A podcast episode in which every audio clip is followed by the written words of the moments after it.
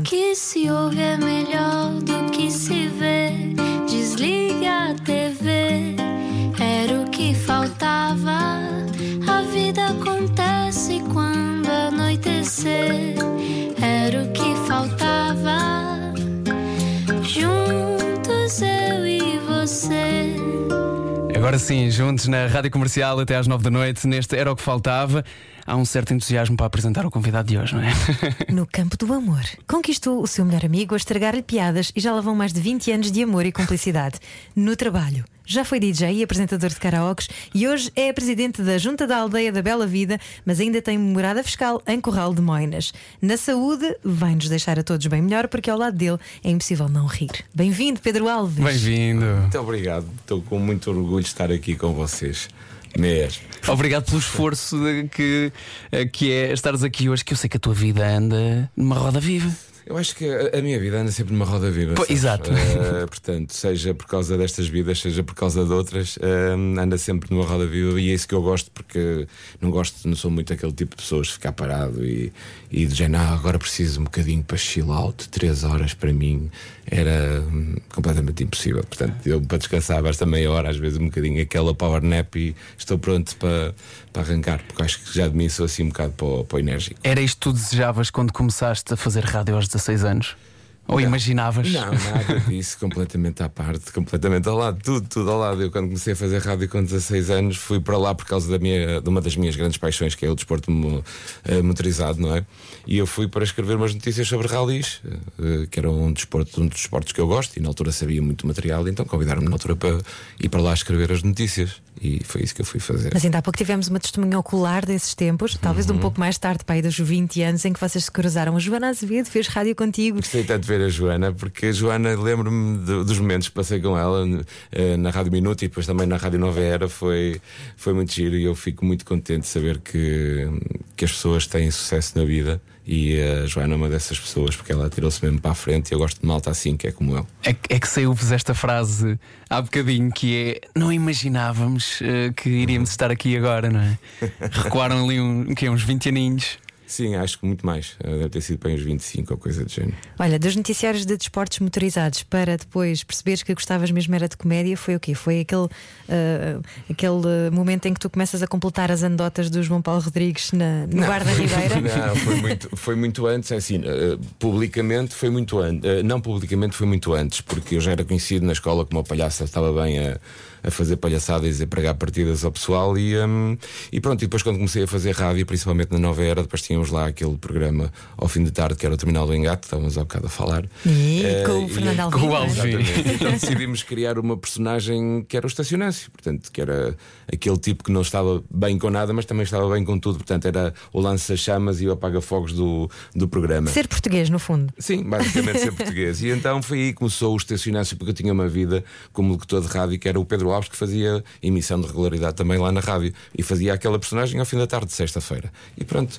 E abriu-se aí um bocadinho aquele alter ego que se calhar que eu precisava para poder dizer as coisas que o Pedro não conseguia dizer. Não podia, pois. É. E, e já misturavas a tua vida de DJ nessa altura com, com esse trabalho não? Sim, já comecei depois a passar música em bares e discotecas, fui andando e depois apareceu aquela saga dos karaokes, também me, me atirei para isso porque já na altura tentava fazer a coisa de maneira diferente e, e acho que Queria sucesso. tanto ver isso.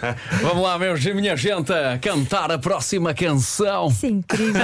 Qual é que era mais pedida nos karaokes? Ah, Frank Sinatra, são aquelas músicas. Whitney Houston. Sim, Don't Let the Sun Go Down on Me, do Michael, do Michael, hum, de George Michael. Espera aí, onde é que tu fazias karaoke? Então e a Dulce Ponte, estás a brincar? E Dulce Pontes Ah, também. Mas a ver. atenção, que o bar eu apresentava o karaoke já na altura era um bar assim um bocadinho mais para o refinado, onde só ia para o palco gente que cantava realmente bem.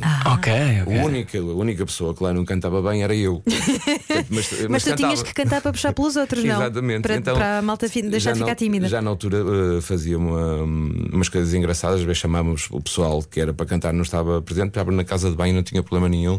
Punha o pessoal a começar a cantar na casa de banho que fazia isto. E, então, e o pessoal gostava, e o pessoal gostava desse tipo de, de noites comigo lá no Vice-Versa Bar, era assim o nome. Portanto, o humor já estava presente eh, de Sim, qualquer sempre maneira. teve, sempre teve. Mas houve um dia em que tu percebeste que era possível juntar tudo aquilo que tu sempre sonhaste: o humor, hum, teres, a contar andotas, fazer as tuas coisas, estar na noite à mesma e ter miúdas giras a verem-te. Foi quando en- encontraste o João Paulo Rodrigues. Uma miúda gira também, ele próprio. Não, foi. foi é assim, deixa-me cá ver eh, se eu vos consigo explicar como é que foi o- a sensação que eu tive quando conheci o Jota. Eu entrei num bar completamente às escuras, que eu sabia que ia a um bar onde contavam anedotas, mas não era o meu interesse lá ir. Estava com a Susana Branco, que era uma jornalista que trabalhava connosco na rádio, que ia lá fazer uma reportagem sobre a noite. E na altura o stand-up não. Não era uma coisa normal, era uma coisa muito underground. Estás a Exatamente. perceber? Ainda era daquele tipo de coisas que se tivesse 50 pessoas a ver e, e, se, e achassem piadas, era uma coisa brutal. Portanto, era uma coisa muito underground ainda. E então a linguagem ainda era uma coisa que era um bocado mais castrante para se poder fazer as coisas mais em público. E então, para mim, acho que era. hum, não era normal existir um bar onde se pudesse fazer isso. Então fui lá e realmente deparei-me com esse cenário. Parece que se abriu ali ah, a gruta do Alibaba e dos 40, dos 40 ladrões para mim, do género, puxa, isto tem miúdas bonitas. E este pessoal está ali a cortar rente no palco e está toda a gente a rir-se. Isto é, isto é um sonho. A cortar é um sonho. rente no palco. Cortar adoro. rente. Eu, por acaso, gosto especialmente de te ouvir dizer puxa. eh, obrigado por esse, por esse esforço. Fica-te fica muito bem. Eu tenho, eu tenho sempre este aqui. Isso é- a malta que está a ouvir lá de cima, estás, estás há muito tempo em Lisboa. Olha, mas a tua relação mais longa acaba por ser mesmo com o João Paulo Rodrigues. Vocês, no fundo, são almas gêmeas. Ai, são almas gêmeas, não sei. Acho que somos mais, muito mais do que isso. Ahm, na segunda-feira o Jota esteve cá e eu estive a ouvir a entrevista e o que é que ele falou sobre nós. E, e eu acho que posso ainda complementar uma coisa àquilo que ele disse. Ah, o Jota, e eu sei que para ele é a mesma coisa, é, é aquele tipo de pessoa que já não é um amigo, é aquele tipo de dado adquirido. Estás a perceber? Tu tens os teus pais, tens os, os teus filhos, tens os teus avós e depois também tens o Jota. Estás a perceber? É aquela pessoa que já faz parte da família, é aquela família que não se escolheu e meteu-se ao caminho numa altura que, pronto, foi isto que aconteceu nesse bar. Não, é? não nos conhecíamos nem como amigos, nem como futuros colegas de trabalho e foi muito giro a relação que temos vindo a criar. Mas ele diz que era, na, na conversa que tivemos, ele disse que era uma coisa muito improvável vir a ser teu amigo se não tivesse sido o teu colega de trabalho, porque vocês tinham interesses diferentes, eh, tinham vidas muito diferentes. Completamente, completamente. Uh, nunca seria na vida um tipo de amigo que eu teria como tem o Jota nos dias de hoje. Estamos a falar de quem roscas, para quem também Quem não Roscas, sabe, a tua exatamente. outra metade. Exatamente, e é isso, mas é basicamente é onde tudo começou, onde tudo arrancou uh, com esta história toda, foi com esta nossa amiga Susana Branco, que nos fez encontrar naquele sítio, na hora certa, no momento certo, e depois pronto, tudo, tudo aconteceu. Depois daí levas o João Paulo para, para a rádio também e foi começa lá. a dupla. Uhum, Começa a dupla e pronto, e começamos a descascar bem cedo nas manhãs eh, e eh, começou a existir um interesse enorme das pessoas eh, de nos verem sem ser na rádio. E então estava a começar este movimento do stand-up e programas como o Levanta-te e Ri e, depois mais tarde o, o, eh, antes do Levanta-te e Ri o, o Rit Rit também na TVI Eh, e então começou isto a começar a crescer e eh, começou a haver interesse. Mas nós éramos diferentes porque éramos uma dupla. E o pessoal não estava habituado a, a isso. E depois também não estava habituado a que eh, uma das partes da dupla eh, soubesse cantar bem e tocar bem viola e não sabia que a outra parte da dupla tinha uma experiência grande de rádio e de apresentar karaoke e estar à vontade em cima de um palco já. Eh, e o pessoal começou a ficar surpreendido com isso, do género, puxa, estes gajos hum, são realmente assim um bocadinho pó diferentes. E pronto. E cada vez mais fomos, eh, como é que eu tenho de explicar, afinando isto, não é? Fomos afinando isto e, e hoje em dia continuamos a fazer os nossos espetáculos. Não tem nada a ver com aquilo que fazíamos há 20 anos atrás, mas temos sempre muita gente a ver um dia bom. É, mas- vocês são rockstar, não é? Completamente. e é engraçado vê-los antes de entrar em palco que eles falam de tudo menos do que vai acontecer no palco. Isto, vocês, eh, o espetáculo já está dentro de vocês, não é? E às muitas vezes nem sabem o que é que vai acontecer, porque andam sempre a tentar pregar partidas um ao outro, levar coisas novas. Sim, sim. Nunca sabemos para onde é que realmente a maré. Aliás, nós vamos com o barco para a maré mandar. E a maré é o público, não é? E nós temos essa, essa sorte de trabalharmos em dupla e, eh, e um servir de muleta ao outro de várias formas. Fazer com que nós tenhamos uma facilidade enorme de dizer assim: olha bem, a maré está para aquele lado, nós temos que ir para ali e sabermos que conseguimos ir para lá. E há pessoal que tem mais dificuldade nisso porque tem os seus textos escritos, tem o seu espetáculo pensado, mas nós não somos assim, somos completamente o oposto. Quem manda é a maré, neste caso o público. 20 Quando anos vocês, depois. vieram, exato, quando vocês vieram para Lisboa e começaram a trabalhar aqui, e bem, também gravavam de lá, não é? Mas Uhum. trabalhavam aqui nestes corredores, na Best Rock FM, um, e faziam exatamente também a dupla que enrosca Zeca Estacionâncio. Houve quem não soubesse interpretar e considerasse só um, uma coisa brejeira, ou, ou toda a gente entendia que vocês estavam a fazer humor. Toda a gente entendeu isso, acho. E ainda hoje em dia eh, me falam do, do FM histérico. E, e, de, e se fores ver ao YouTube, tens milhentas coisas do FM histérico com muitas visualizações. Portanto, o pessoal continua a adorar isso e. eh, e eh, realmente nós nos sentimos, sentimos realmente do género. Bem, o público ali de Lisboa ainda não nos conhece e está a gostar de nós. Isso por acaso é uma boa descrição também do teu trabalho com, com o João Paulo no, no Telerural, nos Sete Pecados Rurais, todo o universo Corral de Moenas é uma coisa que também aparentemente é uma coisa muito simples, não é? E, e visualmente são dois, eh, sei lá, nem sei descrevê-los. Barrascos. Barrascos. Isso, eh, a apresentarem um jornal e não só, mas depois aquilo é um tem muito mais conteúdo. inteligente. Pois, tem muito mais conteúdo do que só, Aquilo só uma tem- monocelha. Tem, aquilo tem vários patamares de, de humor. Portanto, depende de, de- depende do público, depende de- da faixa etária, depende, depende do, do extrato social. Ah, e acho que o Telerural continua a ser, ainda hoje, nos dias de hoje, um programa transversal a isso tudo. E então conseguimos ter malta ah, destas faixas todas que eu falei. E, ah, e continua a ser uma coisa completamente atual, porque era sobre uma, uma aldeia que não existe com pessoas e situações que não existem. Portanto, aquilo que se falava na altura, ainda hoje em dia, se vir, é atual, porque vai-te fazer rir, porque são realmente coisas estúpidas. Foi o vosso maior boom de popularidade. Foi aí que tive pela O primeira primeiro. vez, eh, sim, foi aí que tive pela primeira vez a minha mulher a dizer-me: prepara-te que hum, vais começar a ter que encarar as coisas de maneira diferente na rua. E eu, achas? Então, estás a brincar? Então temos anos já de, de palco, de, de espetáculos, não sei quantos espetáculos fazemos por ano, já fazíamos alguma coisa de televisão. Ah, está tudo bem, vai ser igual. E então foi aí que ele veio a grande chapada, porque não foi nada igual. Foi. hum, a mulher era uma coisa brutal. As mulheres sabem sempre disto, pá. Elas tiraram, tiram o curso no mesmo sítio. eh. Deve ser. A minha avisa-me sempre, olha, olha que agora com esta cena que vai ser. Eu, "Ah, achas que sim, mas já são tantos anos, agora é que vai ser. E é. E é impressionante. Eh, E, e surpreende, continua a surpreender-te hoje em dia, passado tantos anos. Claro que me continua a surpreender-me como é que é possível hum, existir pessoas que ainda não conheciam o telerural e ainda não conheciam a dupla que enrosca de estacionância. Surpreende muito isto, porque eu às vezes olho para os espetáculos que estamos, o palco cheio, e digo assim: pá, pessoal que ainda não nos conhece, como é que é possível? Há 20 anos que andamos aqui. Não é? E deixa-me admirado no bom sentido, género que fixe. Mas já há, há, há gerações a assistirem, há gerações diferentes da mesma família a assistirem ao vosso espetáculo. Sim, já é? chegámos a ter três gerações da mesma família a ver o espetáculo, é uma coisa, uma coisa brutal. E os Sete Pecados Rurais, o filme mais visto sempre, não é? Nos cinemas Sim, portugueses, sim, do Nicolau Breiner, sim. Uhum. realizado pelo Nicolau Breiner, convosco, claro. Também foi assim uma coisa marcante ver-te na grande tela. Foi, foi. Hum, de tudo isso, posso vos dizer aqui, sem problema completamente nenhum, que hum, a grande cena para mim desse filme, além de fazer o filme com o Nicolau, fazer um projeto com o Jota, fazer cinema.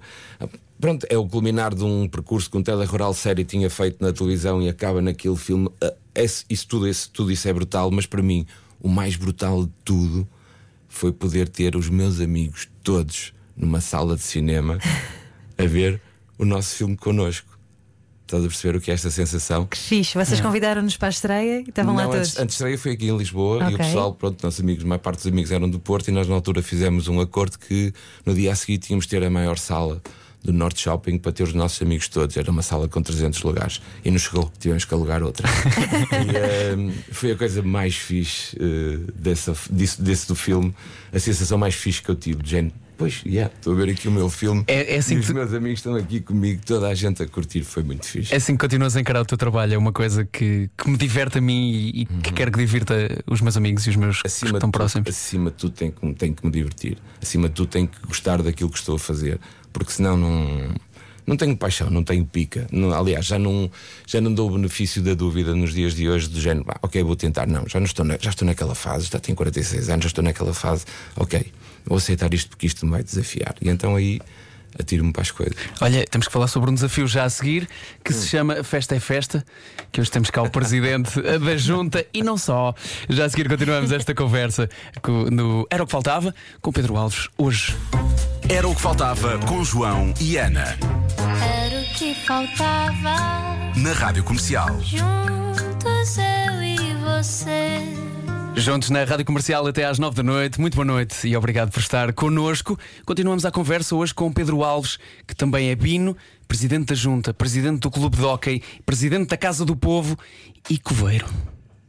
Se isto não é bonito. Pois, como o pessoal eh, diz, cá em, ba- eh, diz cá em baixo coveiro, eh, nós lá no norte É col. dizemos coveiro. Por isso é que não reagiu logo.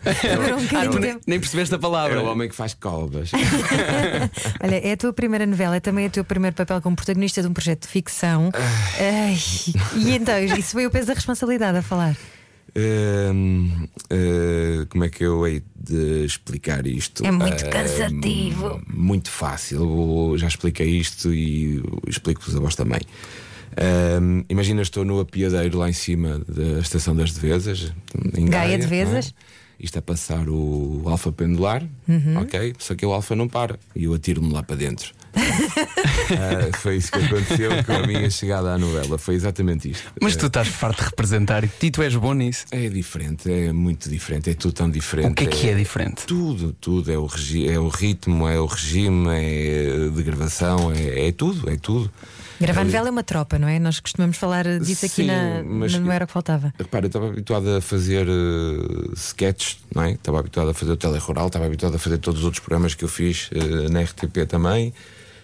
Um, estava habituado às coisas feitas de uma forma calma, relaxada, de uma maneira, ok, não está bem assim, vamos tentar outra vez, vai ficar bem assim. Ali uh, já não há tempo para isso. E então eu entrei lá com este setup, estás a perceber? E, e saiu-me completamente todo ao lado. E andei ali, posso dizer, seguramente 3, 4 semanas. uh, aos trambolhões mesmo. Com dúvidas? Ui, tantas. A principal era porque é que aceita isto.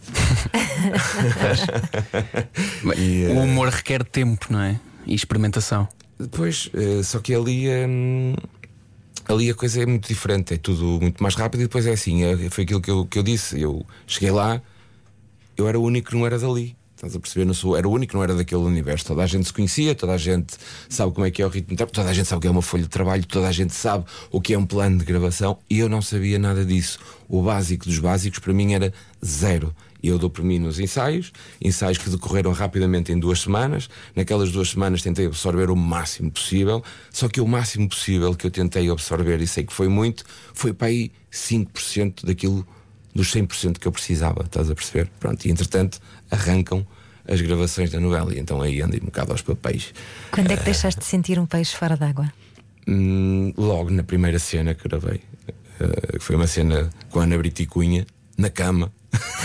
Espera, foi aí que deixaste de sentir fora d'água? Ai não, quando eu me deixei de sentir eh, fora d'água, quando eu me senti, eh, foi agora há pouco tempo, há cerca de duas semanas atrás. Uou! Sei. Espera, já na segunda temporada?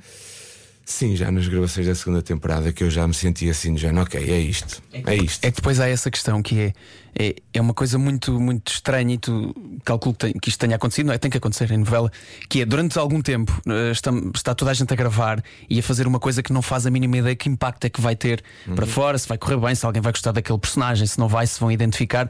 E, e então fica ali uma coisa muito. É um- é só num núcleo muito fechado é que se fala sobre aquilo e de repente, pum, aquilo sai e vai para fora e, e- e toma contornos que tu já não consegues agarrar nunca mais. Yeah. E eu acredito que tenhas surpreendido ainda mais aí. Sim, fiquei surpreendido, claro. Estava preocupado com o meu acting, estava preocupado com tudo. eh, o que ia sair nos primeiros episódios, não é? Eu estava preocupado com tudo, menos com isso. E depois eh, ainda levei mais uma chapada com isso. Com tanta ansiedade, não, não esperavas este carinho e estes Não. elogios que tens recebido. Não, não, estava completamente preocupado e focado. E eu olhava e dizia assim: "Ei, meu Deus, eu preciso. Preciso de tanto para ficar eh, para ficar bem, estás a entender? E era isso que eu entendia quando começava a, a ver os episódios já a rolar e depois tentava no dia a seguir ir para o estúdio e tentar melhorar isso. E pronto, tenho a felicidade de trabalhar com um grupo fantástico de pessoas que têm sido altamente comigo.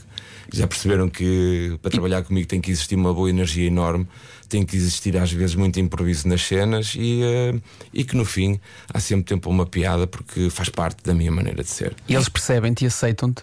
Sim, perfeitamente. Nesse sentido de, de, Sim, de sim. teres esse método de trabalho. Sim, sim. é a tua mais-valia também, não é? O facto de tu saberes improvisar e poderes fazê-lo muito bem. Sim, também tenho essa liberdade de- em relação aos textos, em relação a. E esse crédito. Tu tens esse crédito, as pessoas dão valor àquilo que tu já fizeste também, por mais que, Tenho um- que tenhas dúvidas tenho, sobre, sim. sobre Disseste- isso, não é? Disseste bem, tenho, tenho aí um crédito. yeah. Olha, ainda por cima, porque faz uma, uma personagem eh, muito consensual, não é? Porque toda a gente olha e pensa, gana caramelo, não é? toda a gente conhece. Mas eu acho que toda a gente se cruzou já com um vino na vida. E, e ao mesmo tempo, ah, pá, e, por exemplo, quando tu dizes ah, vamos ver quando é que vai ser preciso para as verbas das verbas da junta, quer dizer, do patrocínio da junta, não é? Portanto, há aqui ah, pequenas nuances que vão refletindo a nossa realidade e que ao fim e ao cabo, ah, apesar de ser trabalho também do guionista, que, te- que trabalha, dos vários guionistas que trabalham na Festa é Festa, mas ah, tu, tu sempre gostaste também de ser um bocadinho um espelho da realidade, não é? Aquilo que faziam no Tele Rural, Claro, é um claro. bocadinho uh, brincar com, com a situa- Pode-se brincar com tudo? Pode-se brincar com tudo, não se pode gozar com nada. Ah, É há uma isso- diferença. É isso que eu penso. Eu e o Jota. eh, na nossa vida profissional, Mas não se pode para vocês ou não querem expor isso ao público? as duas coisas. Mas tu levas a mal uma piada sobre um, sobre um tema ou tens medo que alguém leve a mal uma piada sobre um tema? Tenho medo que o pessoal leve a mal a piada sobre um tema. Por isso é que nós não. Eu falo de- dos nossos espetáculos meus e do Jota, eh, e isto pronto, reflete-se um bocado também no, no trabalho todo que eu tenho durante a vida. Eh, nós não falamos nem de futebol, nem de política, nem de religião. Já por causa, de, já por causa disso. Para não ferir uh, os sentimentos podemos, em ninguém. Podemos brincar com tudo, percebes? Mas não queremos e não gozamos com nada. E nem com ninguém também. E nem com ninguém, claro. claro. Porque E, há, há muita. há- é é uma, uma vertente do humor também, não é? E essa grande e essa é, o grande trunfo, o grande crédito do humor é conseguires passar uma mensagem e as pessoas entenderem de uma forma sem ser a forma mais pesada.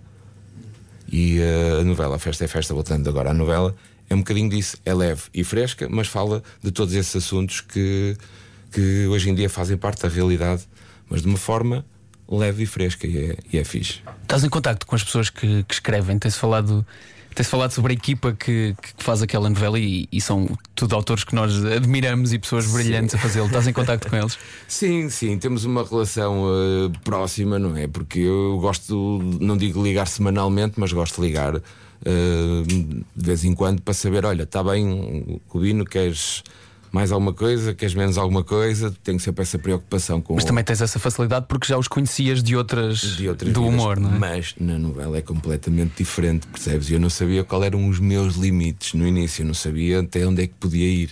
E quem me fez ver isso foram todos os outros meus colegas, do género que pode esticar a corda até aqui. E pronto, e então eu comecei a ir atrás deles.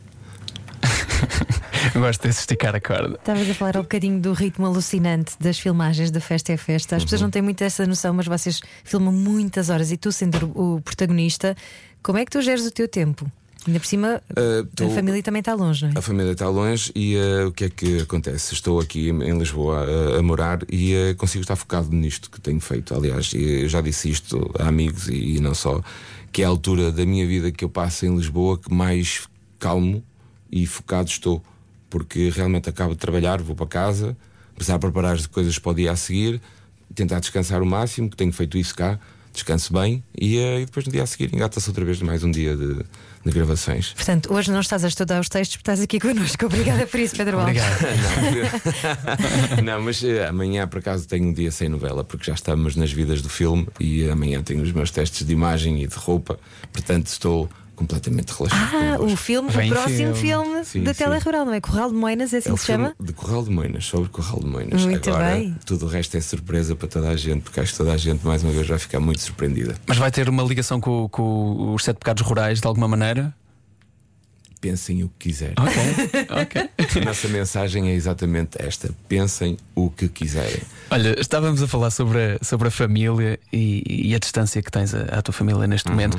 E já que estamos eh, a falar também sobre a novela, eu li uma coisa sobre ti que me identifiquei muito. Ahm, e gostava de conversar contigo sobre isto, que é a dificuldade de beijar outras pessoas que são nossas colegas de trabalho.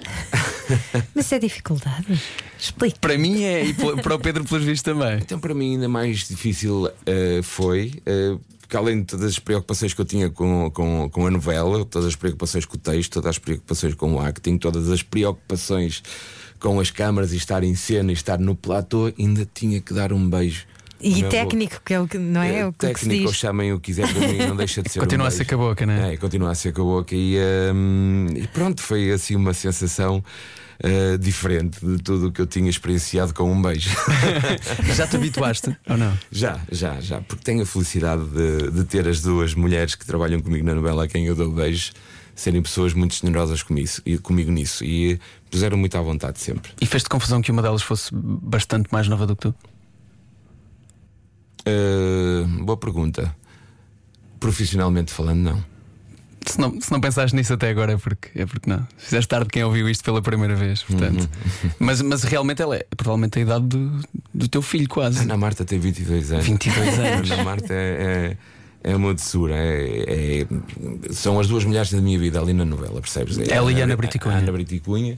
E ela, portanto, são as pessoas com quem eu tenho mais à vontade porque para poder fazer as coisas desta forma que eu estou a, a explicar. E têm sido muito generosas connosco. E a Ana Marta, com 22 anos, ter a mentalidade que já tem e, e ter o, a maneira como me pôs à vontade em relação a isso, sem ter que dizer nada. Sem ter que dizer, olha, estás à vontade, não, não me disse nada disso. É que o assunto é muito constrangedor, pá. Porque eu, eu pensava sempre. Como é que eu vou dizer a esta pessoa que nunca beijei na, na- nos minutos antes do primeiro beijo, da cena do primeira cena de beijo, o que é que tu vais dizer? Bora ensaiar? Não, não vais pôr a beijá-la nos corredores, não é?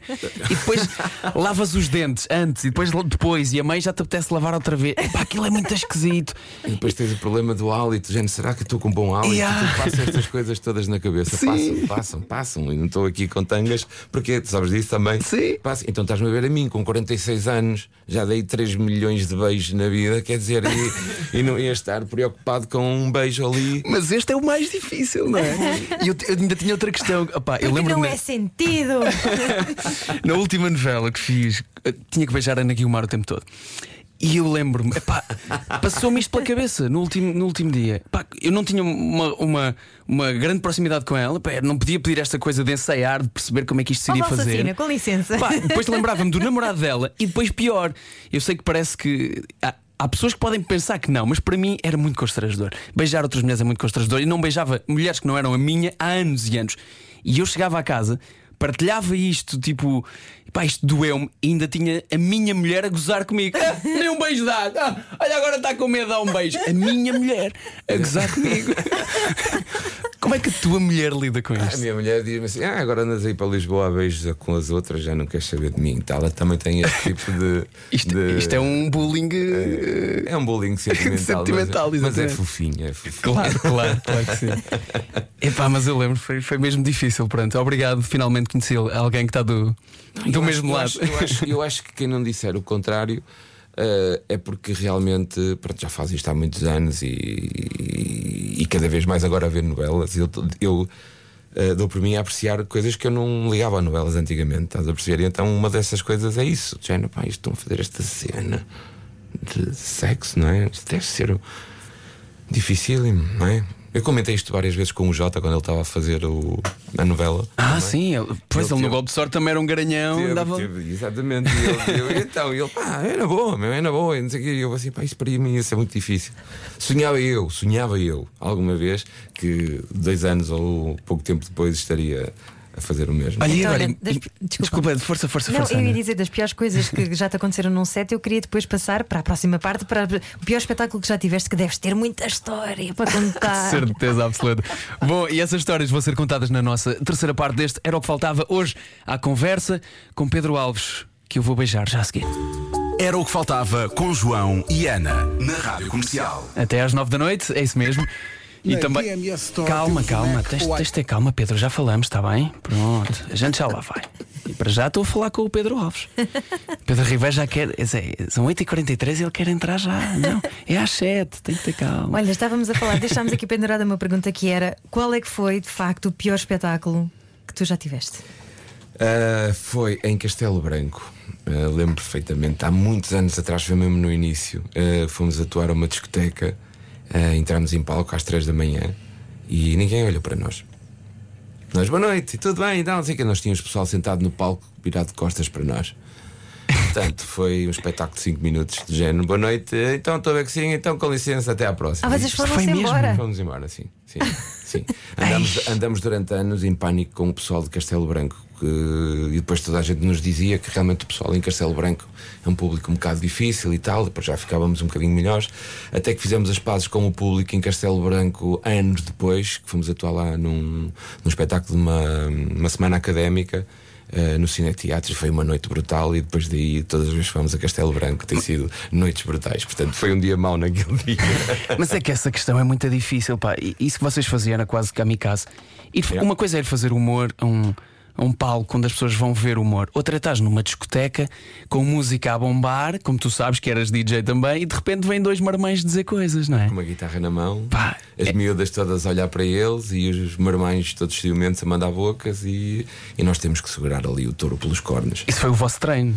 Foi o nosso grande treino, foi o nosso grande estágio para tudo isto que nos tem acontecido na vida. Disso não tenhas a mínima dúvida. Eu não tenho a mínima dúvida disso. O Jota também não tem a mínima dúvida disso. Foi o vosso Vietnã, no fundo.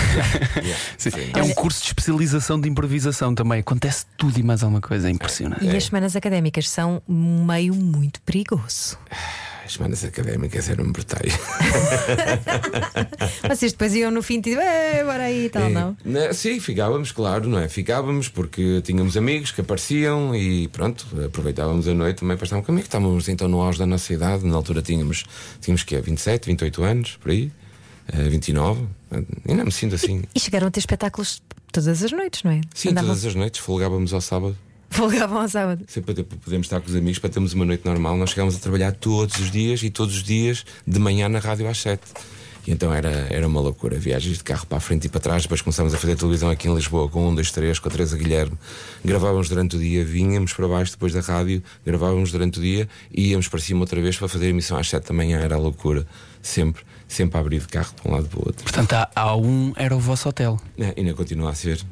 Ainda hoje, sim, Ainda hoje sim, sim, continua a sim. ser, portanto, é, é muita estrada. É, como eu costumo dizer e gosto de dizer, é muito Ana Vira Franco. Ainda bem que tens essa paixão também pela, pelo.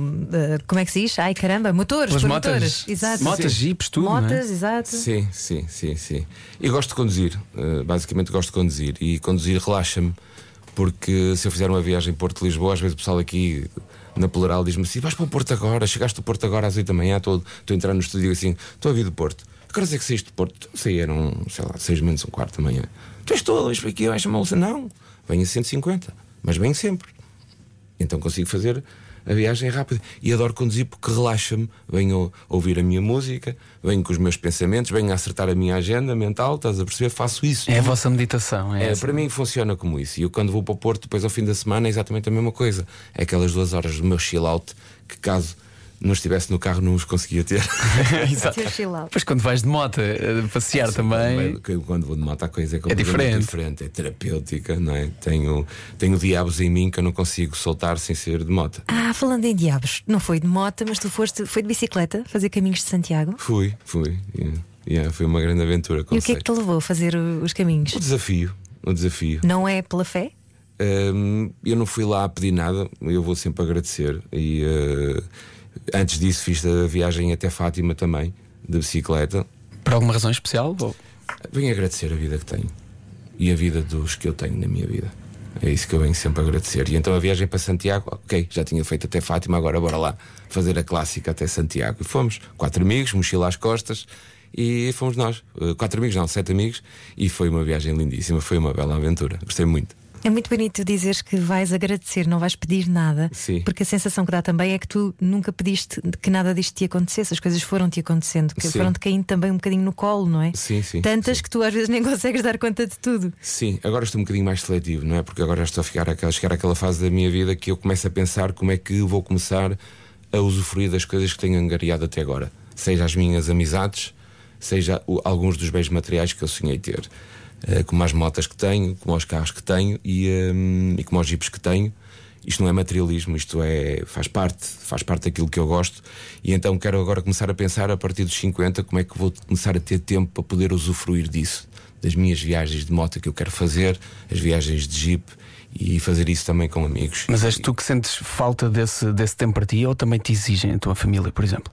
A minha família está habituada, está, está habituada a isto, ok? Vai ser um choque para eles quando Uh, tu tiveres não, tempo. Não, mas repare, quando tiver 50 anos, o meu filho mais velho já tem 20 e muitos e já tem a vida dele. E a mãe nova também já está a começar a orientar-se, de certeza. Então quero começar a curtir esta parte da vida que o trabalho me ocupou e que me trouxe até aqui. Agora quero começar a usufruir eh, essa parte eh, do trabalho que me trouxe até aqui. E vais saber dizer que não? Tenho aprendido a dizer que não. Pois é o mais difícil de, Tenho de aprendido crescer. Pelo Sim, menos mas- profissionalmente é das coisas mais difíceis é aprender a dizer que não. Sim, mas se tiveres hum, bem traçado aquilo que tu queres no, na, tua, na tua mente e no teu, e no teu, no teu processo uh, de crescimento, uh, acho que isso não é muito difícil de, de- de se conseguir. Mas tu agora tens isso traçado, tens esse plano, mas até aqui foste fazendo esses planos de forma muito concreta? Não, eu faço sempre os planos uh, muito, a muito curto prazo. Eu sou aquele tipo de pessoa que pensa na semana que está a seguir. Porque se calhar se pensar daqui a três semanas e aqui a quatro semanas o trabalho que eu vou ter, que realmente vou ter, começa-me a constrangir hoje. E então eu prefiro não pensar nisso, prefiro pensar nesta semana, vou trabalhar esta semana, vou fazer o melhor que eu sei, da me- melhor maneira que eu sei, e tudo o resto depois há de vir. A gente cá está para resolver isso. Imagino, são, vivias com muita ansiedade, não é? Com a agenda sim, que sim, tens. sim, sim, mas não sou nada ansioso. Aprendi também a ser. Aprendi várias coisas. O que é que tu usas? O que é que tu usas para relaxar? Olha, eh, usei uma coisa hum, muito estúpida que nos apareceu nos últimos dois anos: foi uma pandemia. Fez-me abrandar, fez-me pensar em muitas coisas e fez-me ver que realmente há coisas que são tão simples e tão fáceis de fazer e nós é que complicamos tanto. Imagino para quem dizes que é difícil parares, a pandemia de repente foste forçada a isso, como quase Sim, toda a gente, Tive não é? que parar com a parte dos espetáculos, com a parte toda de que tinha de estrada com o Jota, não é? A minha vida, nas outras vidas da empresa continuar, a minha empresa continuou a funcionar normalmente, continuei a ir para a empresa todos os dias, fiz a vida normal, só que faltou-me aquilo que eu pensei assim, puxa, eu não tinha fim de semana há anos e não fazia 15 dias de férias seguidos há anos. Estupidamente falando, a pandemia mostrou-me isto. E então eu disse: não, ok, eu preciso disto, realmente eu preciso disto. Fiquei muito mais calmo depois desta turbulência toda que esta, que esta pandemia trouxe. Mas tiveste uma, uma, uma altura de revolta com o facto de não teres percebido isso antes? Não, não. Estava tão focado naquilo que estava a fazer que não tive tempo para pensar nisso. Tu e João Paulo têm isto, têm isto em comum que é ok, agora é isto. Agora é isto, Vamos aprendi, frente, aceito, não é? vamos Mas embora. É, que é, é mesmo isso, não estamos a pensar, e agora falo-te como dupla, eh, e eu e o Jota nunca, nunca premeditámos nada do que nos aconteceu ou do que nos eh, poderá acontecer. Deixamos ir as coisas, agora estamos preocupados com o filme, não fazemos um projeto juntos, os dois, uh, pai, há oito anos. Porque Pois. estas vidas profissionais de televisão têm-nos levado um para uma televisão, outro para outra, e então Isso é brutal. nos encontramos. Vocês são uma dupla muito conhecida e, e separadamente têm tido as vossas carreiras também. E é uma coisa que eu acho pá, muito bonita e eu conheço-vos para, para saber que isto é verdade. É que tem muito orgulho no outro. Claro, Isso então, é lindo. Não, então não havias de ter orgulho por veres o aquele teu amigo tão especial se ingrar em todas as coisas que se mete. E depois eu sabia uma coisa que mais ninguém sabia. Eu sabia que o Jota tinha um talento que era o de cantar, que era o de ter piada e ter o à vontade. que foi- e foi ganhando ao longo destes anos com o palco e com a estrada que nós temos. E então ele juntou estas três qualidades brutais numa só. O Jota é um entertainer. E então isso, nos dias que corre, acho que pode ser das coisas mais fixe que se pode ter eh, no meio da comunicação. E o Jota conseguiu, brutalmente conseguido. Eu apenas fiz as coisas que eu gostava de fazer. Portanto, eh, apresentar programas ou coisa do género nunca estará nos meus planos. Portanto, foquei-me nas minhas coisas, nas outras minhas vidas e tive a olhar e a ver o Jota na, na vida dele e fico com muito orgulho, obviamente. E ele vê-te Sim, sim. e comenta, comenta ao Também, Bino. te- também te Sim, liga a sim. dizer, ó Bino. É, é assim, eh, como é que eu tenho a dizer? Sabes, eu, eu passei anos a dar-lhe tanga em cima do palco porque ele agora estava a fazer novelas e agora estou eu a pagar tudo isso. Cá estou eu com o peito para as balas. Não tenho... Vamos Olha, embora. Estavas a falar do confinamento há pouco e eh, vocês também fizeram uma- uns diretos ao domingo à noite. Eh, a palavra dos senhores, basicamente falavam de assuntos com muita estupidez, não é? Muita asneira à mistura, como Sim, se quer, sim. que também era o que o momento pe- pedia, não é? Exatamente. Isso também foi terapêutico para vocês? Falávamos, punhamos assunto, os assuntos da semana em dia, não é? Pelo menos uma vez por semana falámos, os dois. E eh, então aproveitámos para fazer isso na altura do confinamento e por que não, do género, ok, pomos o pessoal em contacto connosco porque eles não têm tido notícias nossas. E então foi uma maneira de mantermos ativa ehm, a nossa cena com o pessoal. Mas não é a mesma coisa, porque nós somos eh, artistas de palco e de público. E, eh, e as pessoas sabem isso. Faz tanta diferença ter pessoas ou não ter à frente, não é? Não fazem. eh, Acho que há pessoal que não tem a mínima ideia. Não tem a mínima ideia. E Eu, eu sinto isso agora quando fazemos, quando apresento, e desculpa estar a usar o meu caso, mas às vezes eh, apresento eventos digitais onde as pessoas estão no Zoom ou estão. Epá, não é a mesma coisa. Não resulta da mesma maneira. Não, tem nada. não nada, sentes, nada, não é? Nada, nada, nada a ver. Mas pronto, tentámos fazer isso, fizemos isso para manter-nos ativos com o pessoal. Ainda fizemos três streamings com a nossa banda ao vivo e hum, também para pôr a malta da nossa banda a trabalhar, porque já há algum tempo que as coisas estavam difíceis. Conseguimos patrocínios para isso tudo. Tentámos fazer o máximo possível para estarmos ativos, mas a nossa praia não é o digital. Tentámos estar ativos, tentámos dizer estamos aqui, mas não é o digital a nossa praia. O que nós queremos é estrada e público e palco. Claro, mas essa vontade de estarem ativos é para se manterem relevantes ou é quase um espírito de missão de saberem que vão poder eh, provocar um sorriso no lado de lá? Exatamente isso. O pessoal saber que nós estamos cá e continuamos iguais.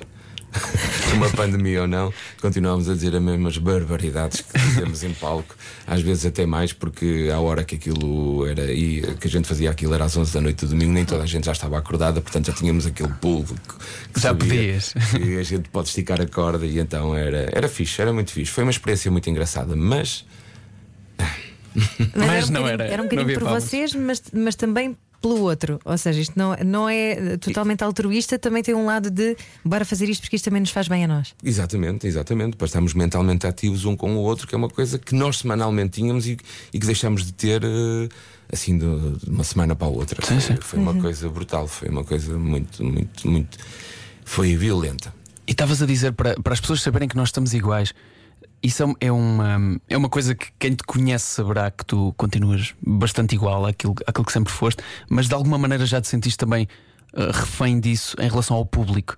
De se fizeres coisas diferentes, as pessoas vão, vão dizer: Epá, este gajo já não é o que era.